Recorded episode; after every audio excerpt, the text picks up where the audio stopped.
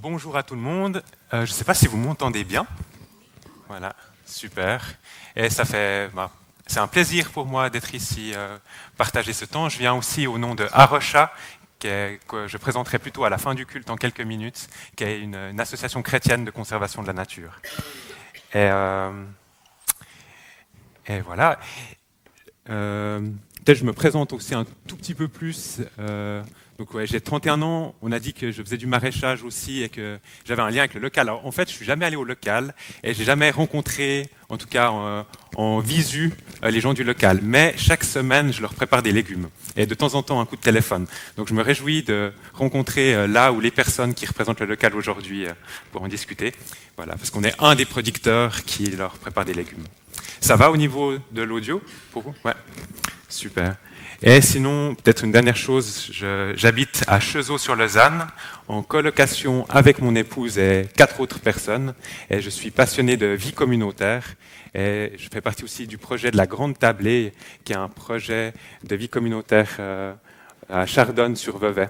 Voilà, je ne vais pas vous faire une présentation détaillée, mais à la fin du culte, n'hésitez pas à réagir à ce que euh, j'aurais partagé ce matin ou euh, sur des sujets agricoles ou de vie communautaire ça me fera très plaisir. Euh, on a entendu un texte qui est extrêmement fort, extrêmement étonnant et extrêmement riche, euh, avec beaucoup de paroles très étonnantes qu'on n'a pas l'habitude d'entendre, je pense, notamment sur euh, la, création qui soupire, qui gémit, qui souffre, et puis ouais, sur une place très forte à des soupirs et à des gémissements. Donc voilà, j'espère que ce texte vous a frappé, interpellé, et on va essayer d'en retirer euh, des choses de valeur. Et euh, il est tellement riche qu'en fait, euh, je ne vais pas du tout prétendre épuiser la richesse de ce texte, mais on va surtout essayer d'y entrer à travers deux grands thèmes. Les deux grands thèmes que vous avez choisi dans l'Église d'aborder pour ces cultes, c'est qu'est-ce que ce texte nous dit sur la création et qu'est-ce que le texte nous dit sur l'espérance. Je dois m'excuser aussi parce que je suis un petit peu malade. Euh, et du coup, je risque de tousser quelques fois pendant euh, le culte. J'espère que ça ne cassera pas euh, les micros, les haut-parleurs. Alors, on va d'abord voir qu'est-ce que ça dit sur la création dans ce texte. Ensuite, qu'est-ce que ce texte nous dit sur l'espérance? Travailler un peu ce thème, mais c'est quoi l'espérance? Parce qu'on en parle beaucoup. Et je crois aussi qu'il y a des fois des mauvaises visions de l'espérance que je vais mettre, essayer de présenter qu'est-ce qu'est une mauvaise vision de l'espérance et qu'est-ce qu'est une vision belle, vraie, juste de l'espérance qui est mise en avant par ce passage. Et finalement, un dernier point plus court, ce sera comment cultiver l'espérance selon Dieu aujourd'hui? Alors, euh, j'espère que ça vous va, ça sera en tout cas notre programme. Et on va commencer du coup par la création. Comment ce texte nous parle de la création? La création de Dieu dans la Bible, c'est tout ce que Dieu a créé, l'ensemble de ce qui est créé. Et dans ce texte, on voit que la création, elle est, je trouve, extrêmement vivante. Parce qu'elle est décrite comme le fait qu'elle attend avec un ardent désir. Celui de la révélation des fils de Dieu, on, en revient, on reviendra là-dessus. Elle a d'ardentes souffrances aussi. Elle subit le poids du péché. Et Jésus qui est venu dans la création, il a subi aussi le poids du péché. Et toute la création subit ce poids-là et porte d'ardentes souffrances. Et aujourd'hui encore, et on y reviendra. Ensuite, elle soupire et elle gémit. Et elle espère. Elle a l'espérance, je cite, d'être elle aussi libérée de l'esclavage, de la corruption, pour prendre part à la glorieuse liberté des enfants de Dieu. Voilà, c'est une chose qui est très marquante, à quel point la création est montrée comme vivante dans ce passage. Et ça tranche beaucoup avec la vision de la nature qui s'est développée, je crois, surtout autour de la révolution industrielle, où on a euh, eu aussi une vision philosophique du monde qui, voyait vraiment la nature comme des choses ou comme de la matière ou de la ressource à exploiter. Et ça a même imprégné notre théologie. C'est-à-dire qu'on a aussi hérité, finalement, à travers les décennies, parmi les théologiens dans les théologies, ben, la nature, ben, c'est une chose qui n'a pas de valeur en soi et puis qu'on peut exploiter. Et on voit que ça tranche énormément avec notre passage qui montre une création vivante qui souffre, qui est tourné vers Dieu et qui est en communion avec nous. Et euh, bah, sur ce que ça nous apprend sur euh, la création, il faut mettre aussi en lien avec. Ben, je ne vais pas parler beaucoup du reste de la Bible dans ce, passage, message, parce qu'il y a tellement dans ce passage, mais quand même dire que la création dans la Bible, elle est déclarée aussi bonne par Dieu au moment de la création euh, dans la Genèse. Et du coup, elle a une valeur fondamentale selon la Bible qui ne dépend pas de nous, qui dépend de la déclaration de Dieu qui a créé et qui a dit cette création, à la fin de ce qu'il a fait, de chaque étape, c'était bon et c'est bon. Donc il y a une valeur fondamentale, inaliénable de la création qui ne dépend pas de nous. Et à Arocha, on aime bien dire que la création est une œuvre d'art, une œuvre d'art vivante, parce que c'est bourré de vie, et qu'elle est l'œuvre du plus grand des artistes et de Dieu. Et que du coup, si on aime Dieu, l'artiste créateur, ben, quand on aime un artiste, on va surtout déjà respecter ses belles œuvres d'art, surtout sa plus belle œuvre d'art. Voilà. C'est quelque chose qui m'a touché d'Arocha avant de rejoindre l'association. Et ce qui est très étonnant, c'est que Paul, quand il écrit, il entend les gémissements de cette création et les soupirs de cette création. Euh, aujourd'hui, on, parle beaucoup euh, des dégâts de la nature et euh, j'aimerais aussi poser cette première question. Est-ce qu'on entend aujourd'hui les gémissements et les soupirs de la création? Et je vais parler un petit peu, je vais faire une petite liste de choses qui touchent la création et les êtres humains qui en font partie, qui expriment ce soupir et je vous invite à écouter ça comme un soupir, le soupir qu'il y a derrière. C'est quel est le soupir d'aujourd'hui dans la création? Et c'est n'est pas quelque chose de nouveau, Paul en parle déjà. Il y avait déjà des destructions, des exploitations d'animaux, des énormes souffrances, des destructions d'écosystèmes euh, entiers. Ça existait déjà à l'époque. Mais aujourd'hui, il y a des formes euh, euh, de nouveau et particulières de ça.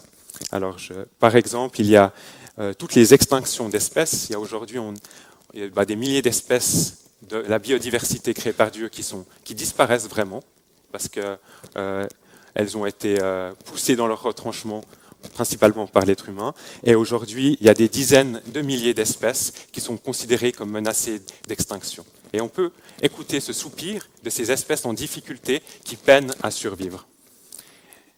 Je vais citer aussi l'industrie animale. Je suis agriculteur, ce n'est pas pour cibler tous les élevages animaux qui existent, mais euh, on a quand même développé, en tant qu'être humain, une vision de l'animal vraiment comme des choses à optimiser, et on a fait une industrie avec des animaux. Et après, il y a eu un petit peu des normes, surtout un peu plus en Suisse, et ça dépend aussi quel type d'animaux. Mais même en Suisse, on voit rarement des cochons euh, prendre l'air et prendre le soleil, ou des poulets de chair. On voit des fois des poules pondeuses, mais pas beaucoup des poulets de chair. Personnellement, je trouve ça très glauque et j'entends vraiment quelque chose de lourd et un soupir dans une approche industrielle de l'élevage.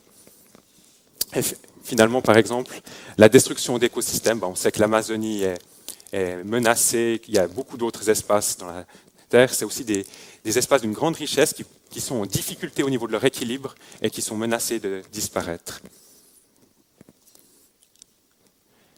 Donc, on entend un peu là-dedans ce soupir de la création. Et dans la création, il y a l'être humain aussi. Et l'être humain aussi, il soupire et il gémit parfois. Pas que, heureusement, mais euh, parfois. Et euh, en lien avec la création dans son ensemble. On peut penser à la pollution, par exemple la pollution de l'air euh, qu'on a dans toutes les villes industrialisées. ça pollue la création et ça, ça touche aussi l'être humain. Ou ben, le changement climatique que je ne vais pas du tout développer en détail aujourd'hui, mais euh, qui a des conséquences avec des sécheresses, des inondations, des feux, des conséquences euh, agricoles aussi avec des perturbations des pluies et tout, qui font euh, des souffrances pour énormément de personnes, de plus en plus, dans les régions du monde. Et toutes les migrations qui, pour ces raisons, peuvent être forcées, des gens qui quittent leur lieu de vie par nécessité à cause de ça. Et finalement, ce gémissement aussi de l'être humain, bah, il y a toutes les tensions qu'on a aujourd'hui au niveau géopolitique, il y a l'économie euh, en difficulté, inflation, récession et tout. On peut entendre beaucoup d'inquiétudes et un gémissement et des personnes qui, alors nous, ça être des inquiétudes et des personnes qui peuvent déjà souffrir vraiment fortement de ça. Et finalement, je ne vais pas faire une liste euh, à rallonge, mais finalement, peut-être ce, ce que ça touche au fond du cœur humain et qui nous concerne aujourd'hui, c'est l'espoir peut-être qui est très fortement touché aujourd'hui. Le fait d'observer ces destructions massives, ces choses tellement lourdes et globales, eh ben, ça touche le fond de nos tripes, de, nos émotions. Il y a beaucoup d'êtres humains qui sont au bord de désespérer, je pense, qui sont en tout cas en, souffrance, ont besoin d'espérance. Et il y a un sentiment d'impuissance ou une angoisse ou des fois la tentation de devenir cynique, qui m'a déjà concerné aussi personnellement, ou de devenir désespéré. Et euh, voilà, je crois que c'est quelque chose de lourd euh, et qu'on perçoit, j'imagine que vous le percevez aussi, et qui est présent autour de nous, qu'on peut même ressentir nous-mêmes. Et je crois que les chrétiens, euh, on se rend compte aujourd'hui que les gens, nous-mêmes, et les gens autour de nous, ils ont besoin d'espérance. Et je l'entends souvent, et j'ai l'impression que c'est quelque chose de vraiment juste. Je pense que, effectivement, les gens autour de nous, une des choses qu'ils ont le plus besoin, c'est une vraie espérance. Mais, par contre, une chose que j'ai l'impression que globalement, on a tendance à, faire euh, pas juste et à ne pas offrir quelque chose de bon et de juste autour de, de l'Église, par l'Église, c'est mais c'est quoi cette vraie espérance qu'on peut donner dans cette situation? Pourquoi? J'ai l'impression que, en fait, ce qu'on vit, c'est très lourd et ça nous remet en question très profondément. Parce que c'est pas du tout facile, en fait, de changer ces orientations très menaçantes pour tellement d'êtres humains et tellement destructrices de la nature. C'est très dur à, trouver comment changer ça. Et du coup, on préfère éviter de se remettre en question là-dessus. C'est un sujet sensible. Et du coup, les chrétiens, on peut être tentés comme tout le monde de trouver des prétextes faciles pour ne pas se confronter à ces profondes remises en question. Et un de ces prétextes, je crois, c'est l'espérance. Mais une espérance facile, une espérance façade, une espérance qui nous... On va en parler encore un petit peu euh, plus tard, donc je ne vais pas détailler maintenant, mais on, peut utiliser l'espérance en disant « Ah, mais de toute façon, Dieu, il porte tout, euh, si les choses sont détruites, ben lui, il va tout reconstruire. Si les gens souffrent, eh ben voilà, il va sécher les larmes.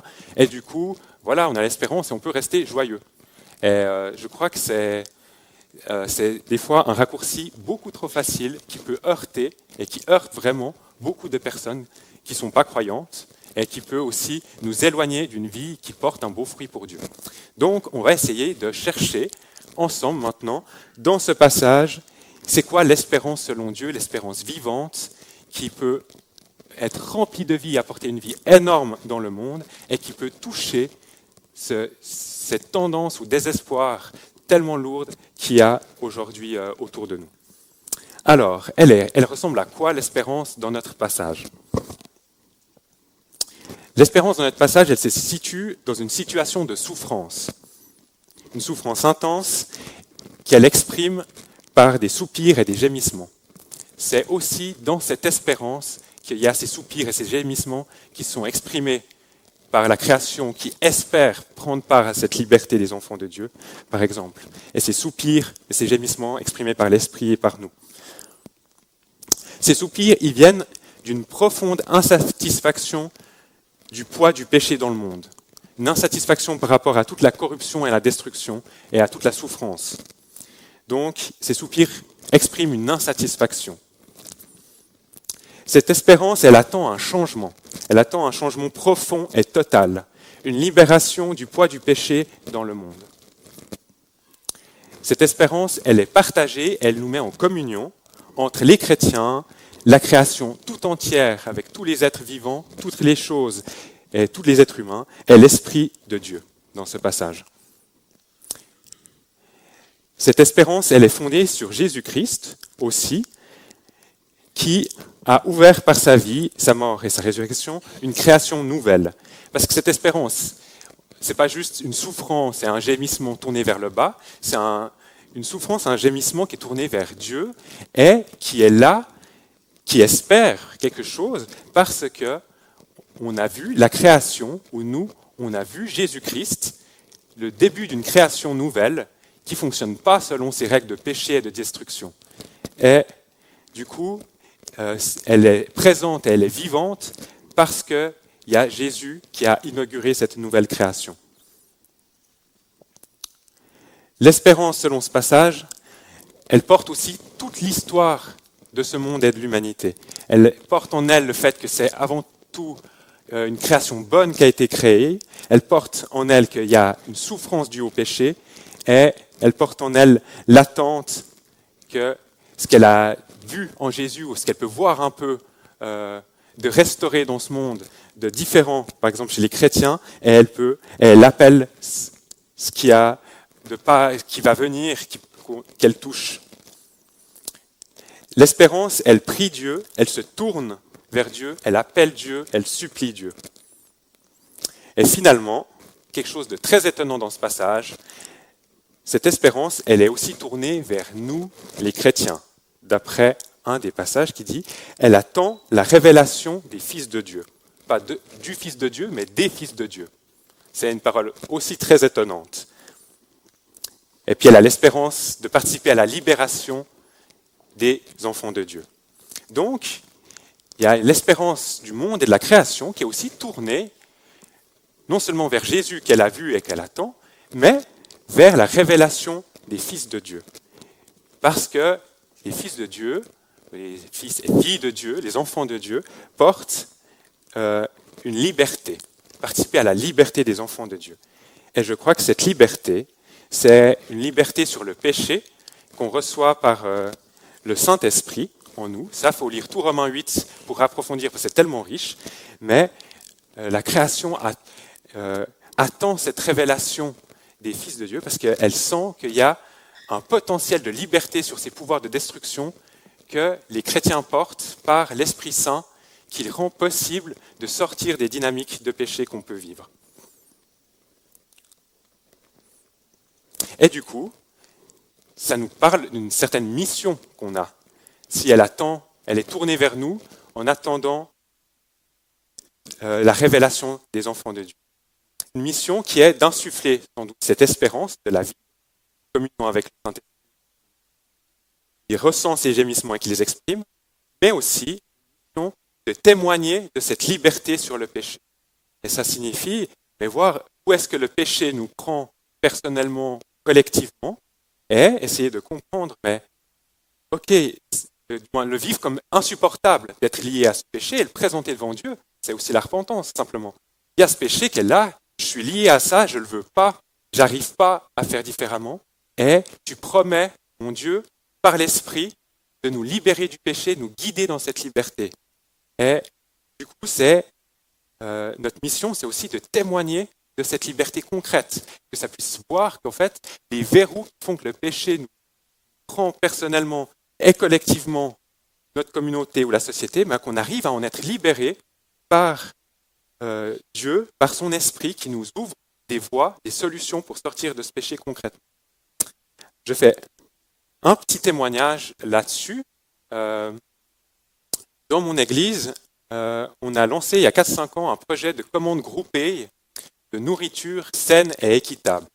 Parce qu'on se disait, euh, en fait, on a, c'est trop compliqué de trouver des pâtes, des lentilles, de la farine qui rémunèrent d'une manière correcte les agriculteurs qui ne sont pas produits hyper loin ou dans des mauvaises conditions, et on n'a pas l'énergie de sortir un peu de, justement cette oppression qui va peser sur toute la chaîne euh, euh, pour cette production agricole.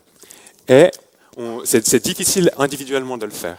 Et du coup, on a mis en lien avec le quartier, donc pas que l'église, mais aussi avec, euh, en lien avec le quartier, tous les trois mois, une commande de nourriture où on achète en gros quelques produits de base qui sont qu'on ne trouve pas au marché ou pas à des prix corrects au marché. Et euh, on les achète, on fait des commandes ensemble et on achète en gros chez euh, certains producteurs de la région qui produisent selon d'une manière qui nous parle qui nous paraît plus juste en tout cas. Et ça nous permet d'avoir des prix aussi beaucoup plus bas, parce qu'on a le même prix qu'achèterait une épicerie. je ne fais pas de la pub contre les épiceries participatives, mais euh, ça permet aussi à le rendre plus accessible euh, ces, denrées qui sont des fois un privilège si on a assez d'argent, de les rendre un peu plus accessibles à tout le monde. Et on fait un prix pour ceux qui ont les subsides d'assurance maladie et un prix pour ceux qui n'ont pas les subsides. Euh, comme ça, il y a une solidarité aussi pour vraiment essayer, mais on veut sortir non seulement nous-mêmes, mais que tout le monde puisse accéder à sortir de cette oppression, de devoir nécessairement manger des choses qui, sont, euh, qui participent aux enjeux de destruction de ce monde. C'est un exemple, pas pour dire qu'il est parfait ou il n'y a que ça, mais c'est ce qu'on a essayé de vivre. Et pour moi, j'ai essayé plusieurs fois de faire des projets, les imaginer ou les faire, mais c'est un de ceux qui a eu le plus de répondants, celui qui a le plus de répondants, et où je trouve vraiment qu'il y a quelque chose de, de beau là-dedans. Pour un exemple. Pour finir sur ce qu'est l'espérance, et après on va voir comment cultiver cette espérance, je vais essayer de la mettre en opposition, la vraie espérance, avec la fausse espérance dont je parlais avant. Donc l'espérance, on voit bien qu'elle est à l'opposé d'une espérance qui nous déconnecte du monde et qui fait qu'on peut se dédouaner de ce qui se passe et tout. Alors, comment mettre très clairement la différence J'essaye de mettre très clairement la différence entre une fausse espérance et une vraie espérance. La fausse espérance, elle rend insensible à la souffrance des humains et de la création. La vraie espérance, elle souffre, elle gémit, elle exprime ses souffrances. La fausse espérance, elle déresponsabilise. Peu importe ce qu'on fait, Dieu rétablira tout. La vraie espérance porte pleinement la mission de faire briller le monde à venir déjà aujourd'hui. La fausse espérance, elle relativise l'importance d'une vie concrète fidèle à Jésus. La vraie espérance, elle sert entièrement Jésus comme le plus grand Seigneur dans un monde qui ne le reconnaît pas encore. La fausse espérance, elle est un prétexte humain pour mettre à distance les problèmes du monde. La vraie espérance est une vie par l'esprit qui manifeste la liberté sur le péché et sa corruption. La fausse espérance ne pousse pas à prier Dieu. La vraie espérance nous fait le prier, appeler ardemment son action dans ce monde. La fausse espérance est une pensée morte, la vraie espérance est une prière vivante. La fausse espérance est déconnectée de nos contemporains, elle leur fait prononcer un jugement justifié sur l'Église. La vraie espérance allume une lumière dans les abîmes où les désespérés de notre époque gémissent.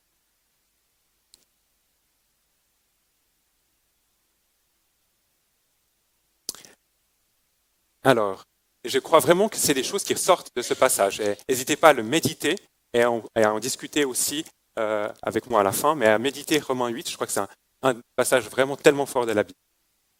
Comment cultiver cette espérance? Comment entrer? Et moi, j'en ai vraiment besoin aussi, parce que je ne me sens pas toujours en phase euh, avec le Saint-Esprit qui j'ai mis en moi ou comme ça. Donc, comment est-ce qu'on peut cultiver ça et vivre cette espérance dont j'ai besoin, dont on a besoin et dont le monde autour de nous a tant besoin Alors, quelques pistes, pas exhaustives probablement. Une première, c'est déjà d'écouter. Écouter régulièrement les gémissements et les soupirs autour de nous, ceux de la création, ceux des gens autour de nous Est-ce qu'on perçoit ces, gémissements et ces soupirs? Les gémissements qu'on porte nous-mêmes aussi au fond de notre être, des fois on gémit aussi, et de l'Esprit Saint en nous.